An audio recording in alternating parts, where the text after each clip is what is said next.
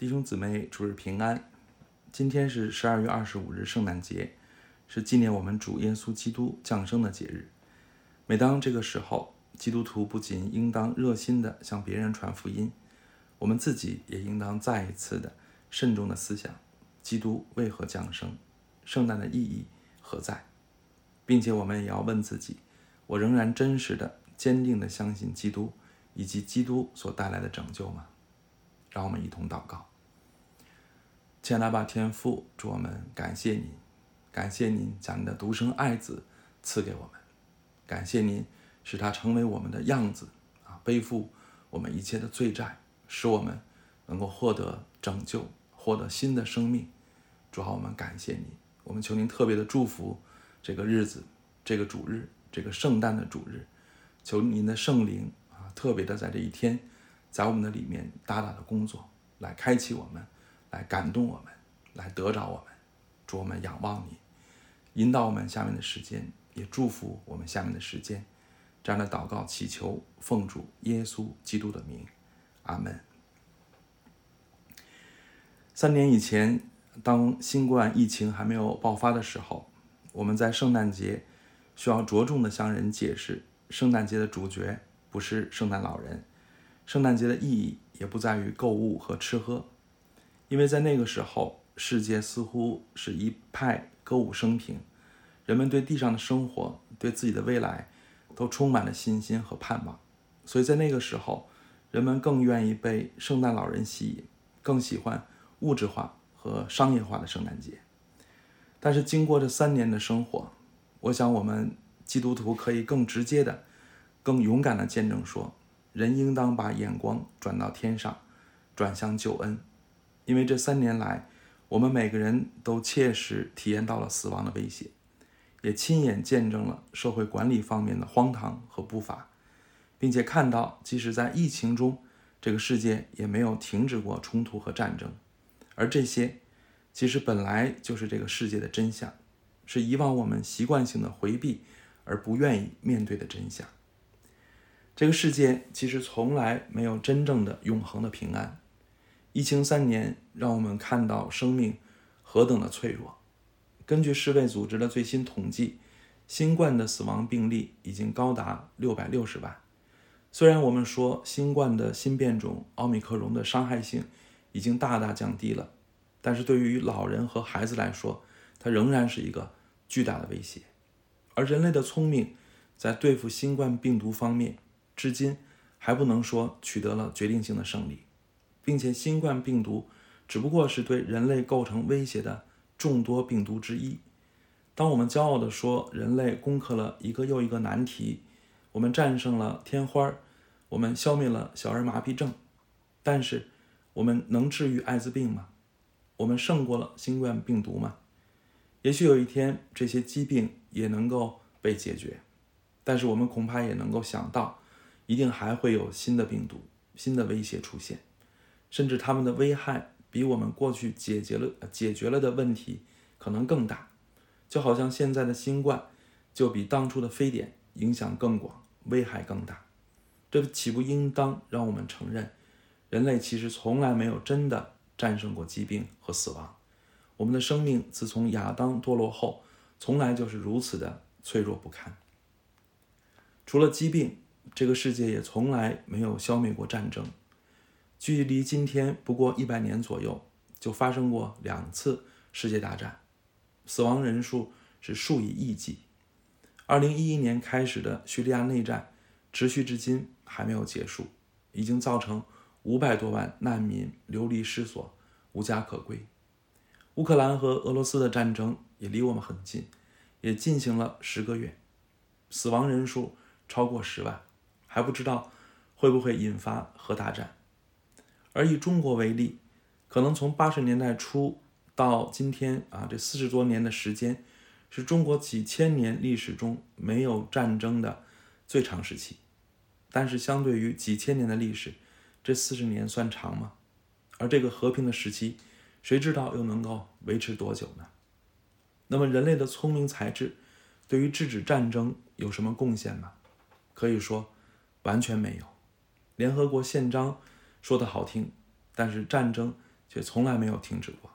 甚至俄罗斯这个安理会常任理事国自己就正在发动一场侵略战争，这不是莫大的讽刺吗？有人说俄罗斯发动战争是出于自卫，但是普京曾经说过一句话，暴露了他的真实想法。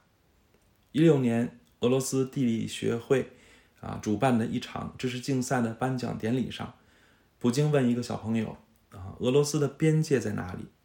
小朋友按照课本。背出了标准答案，但是普京却回答说：“俄罗斯没有边界。”我们以为这是开玩笑吗？其实不是。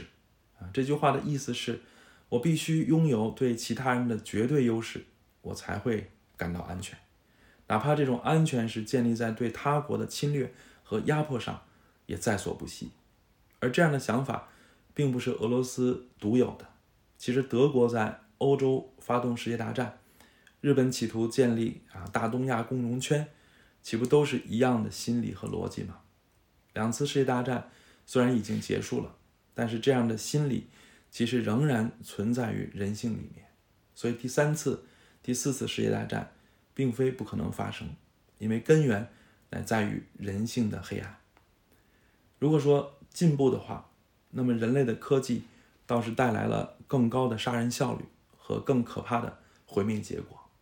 冷兵器时代用刀枪杀人，比起今天的高科技武器，简直是小巫见大巫。但这样的进步能算进步吗？这样的聪明才智不仅不值得沾沾自喜，岂不应当令人毛骨悚然吗？新冠病毒的影响如此可怕，高科技战争的后果同样可怕。所以今天的人类不仅根本谈不上进步到了可以高枕无忧的地步。恰恰相反，今天的人类倒因为自己的聪明，面临着前所未有的危险。除了疾病和战争，这个世界还充满了无数的罪恶。去年徐州丰县的铁链女事件，揭开了长期存在的拐卖人口问题。原来拐卖人口的罪恶一直存在，甚至一直是一个庞大的、涉及百万、千万人口的产业链。我们以为奴隶只存在于历史书中，是几百年前才有的恐怖故事，但其实我们身边不少的同事的老家，就普遍存在买来的老婆、拐来的孩子，还有黑砖窑、黑煤窑里的现代奴工。此外，越来越猖獗的人体器官买卖，更加刺激了拐卖、绑架、杀人等等可怕的罪恶。过去我们会比较担心妇女儿童的安全。但现在，我们甚至必须担心成年男性也随时可能成为黑暗的猎物。这个世界也越来越淫乱，我们打开电视和网络，随处可见性方面的挑逗和淫秽的内容，以致我们越来越难以保护自己儿女的心灵。这个世界也充满了谎言，我们这三年都眼睁睁地看到了啊，高官和专家们满口谎言。有人嘲笑他们的话比病毒变异的更快，这是确实的。而西方世界也早已形成了一种力量，就是否定性别的自然属性，而强迫人按照个人的意愿决定性别，甚至鼓励孩子变性。而西方的而西方式的洗脑，无论从手段看还是从结果看，其实一点都不比东方式的洗脑更加的道德。这个世界也充满了不公不义。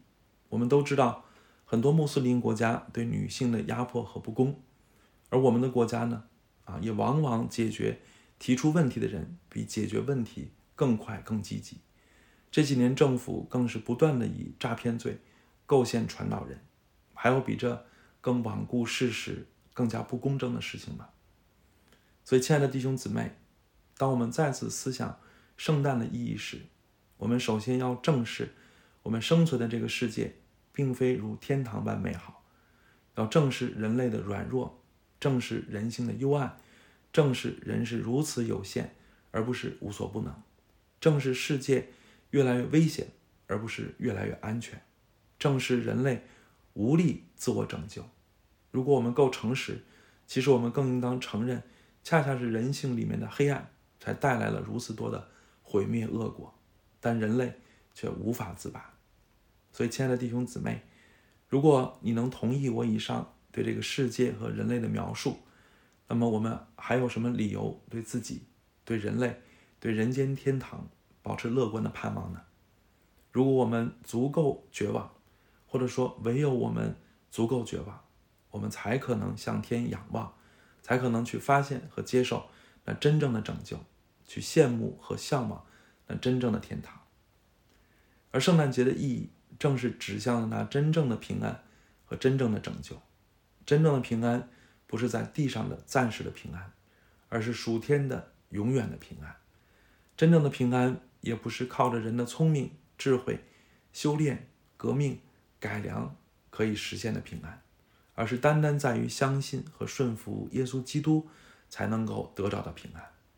圣诞节所传递的信息是：人类需要拯救，需要一位拯救的主，而这一位可以拯救人类的主，就是耶稣基督。他是神的儿子，而不只是一个好人。他是神，唯有他有能力解决一切问题。他是从天降临的，我们的盼望也在于将来要到他那里去。因为唯有在他的国里，才不会有疾病、死亡、分离、痛苦和罪恶。那么，我们真的羡慕从基督而来的平安和拯救吗？如果我们对基督里的平安和拯救有充足的信心，那么我们的生命就应当至少结出三种的果子。第一是积极，基督徒的生命应当是积极的，因为上帝赋予了我们很多使命和责任。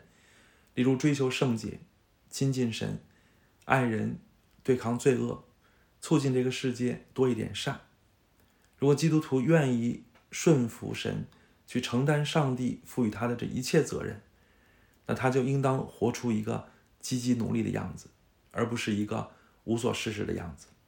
虽然我前面讲了这个世界是何等的黑暗，和人类是何等的无能，但是我在此讲基督徒要积极。其实并不矛盾，因为如果我们承认这个世界成不了天堂，人类也不能拯救自己，我们却仍然积极努力，这才显出我们的积极是属灵的，而不是属血气的，是出于对神的信心和顺服，而不是出于对世界的幻想，也不是出于自己想扮演救世主的情节。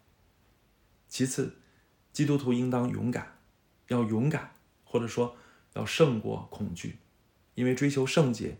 对抗对抗罪恶，需要勇气，需要胜过恐惧。可以说，人只要活在这个世界上，就难免面对罪的试探和罪的恐吓。一方面，罪会利用利益诱惑我们顺从他；另一方面呢，罪也会恐吓我们，如果不顺从他，就会让我们受损失。就好像啊，天通苑居委会的那个干部啊，说某某不听话的居民。他的软肋是他的孩子，意思是只要抓住他的软肋，就能够让他乖乖听话。这话真是如同来自魔鬼，因为魔鬼就最善于利用人的恐惧控制人。比起利益的诱惑，恐吓往往更有效。就好像政府常常利用恐惧，使人们不敢表达、不敢抗议、不敢做正确的事。同样，魔鬼的恐吓也能使基督徒不敢仗义直言。不敢见义勇为，甚至不敢拒绝参与罪恶。所以，先不要说基督徒做先知，指出别人的罪，传讲叫人悔改的信心啊，信息需要勇气；就是我们自己拒绝与世界同流合污，也需要勇气。虽然魔鬼的恐吓伎俩经常有效，但是这样的伎俩如果总在一个基督徒身上有效，那也是不正常的。因为希伯来书说，基督特要借着死。败坏那掌死权的，就是魔鬼，并要释放那些一生因怕死而为奴仆的人。这里用死来代表人心里最大的恐惧，而信主则意味着不再活在恐惧中，也意味着因为不再恐惧而活出自由的样式，而不是仍然如同奴仆活在被辖制、被捆绑的样式中，并且我们凭着自己虽然不能勇敢，但是我们凭着信心。却应该在勇敢上不断进步，因为圣经明明说，神赐给我们不是胆怯的心，乃是刚强仁爱谨守的心。又说，因为凡从神生的就胜过世界，使我们胜了世界的，就是我们的信心。所以，亲爱的弟兄姊妹，愿我们在勇气方面都能够不断的突破和进步，因为这实在是我们这个弯曲背谬的，在这个弯曲背谬的时代，荣耀神和见证神最需要的生命品质。第三，对基督的信心应当使我们有超越世界的心态。超越世界的心态意味着我们可以勇敢地为公益发声，可以积极地推动社会的变革，但是又不迷信任何制度和社会运动，也不过度称赞人性，并且始终警惕建立人间天堂的倾向。我很早以前就知道，不少前辈的传道人对民主制度有颇多的批评和警惕。以前我是啊对此不以为然的，但是看到今天西方社会的分裂，啊反对基督教势力的壮大，以及很多在我看来啊自掘坟墓的那些举动，我才深刻的明白，民主制度啊或者说任何制度都是虚空，啊虚空的意思不是说制度不重要，也不是说制度不可以改良或者改变，而是说任何制度都不可能绝对。都不可能解决人性本身的瑕疵，都不可能根本解决我们前面提到的世界和人类的根本危机。所以，把任何制度当作信仰，当做解决问题的终极钥匙，这样的人其实仍然是对世界、对人自己不死心。这样的人恐怕也难说对基督带来的平安和拯救有多少真实的羡慕和盼望。我们对人性的称赞也是如此。有一次晨祷，我提到那些勇敢的学生和年轻人，他们勇敢的行动带来防疫政策的改变，这使我激动和感动。那几天啊，我也看到有不少人转发一篇文章，题目是“哪有什么岁月静好，不过是有人在替你寻衅滋事”。啊，大概的意思也是肯定那些勇敢和摆啊和摆上的人们。啊，我相信一切人性中的闪光点。都是从神来的，虽然被罪玷污，但偶尔和些许的闪光仍然可以见证神的荣耀。所以那些勇敢的人虽然不信主，但是他们身上的这些光辉之处，我们仍然可以肯定，并且归荣耀给神。但是同时，基督徒也应对这样的称赞有所节制，因为过度高举啊，如果过度高举，就会掩盖他们仍然是罪人。他们的勇敢若不圣化。啊，最终难免走向扭曲和黑暗的事实。所以，超越的心态是参与世界的更新，但又有所节制；是积极践行上帝的命令，但是目的和盼望却是在天上，而不是在地上。这样的态度可能使我们被这个世界的进步力量和保守力量同时反对，使我们啊两面不讨好。但是，这样的立场恰恰显出我们所信的是谁。我们所盼望的是什么？亲爱的弟兄姊妹，我们年年都过圣诞节，今年的圣诞节对我们来说有什么不同吗？这个世界所发生的一切，让你对圣诞节有什么新的认识和感受吗？你渴望什么样的平安呢？你理想中的国度在哪里呢？愿我们在这个圣诞节都仰望基督来自的那个地方，也盼望进入。那个真正好的无比的地方，愿我们怀着属天的盼望，尽心尽力完成今世的职责，又因着属天的盼望，在地上也能享受和见证那从天而来的平安和喜乐。让我们一同祷告，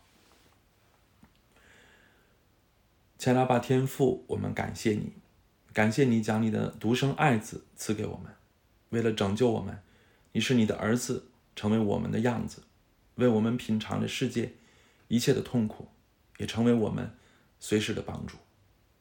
主耶稣基督，我们仰望你，求你怜悯我们。你知道我们在今世有多少的艰难和愁苦，求你常常扶持我们，安慰我们，也引导我们盼望天国和永恒中的美好。愿这盼望成为我们的力量，使我们能够胜过地上。一切暂时的挑战，也能够活出自由、平安、喜乐的生命。主，我们仰望你，听我们的祷告。这样的祈求是奉主耶稣基督的名，阿门。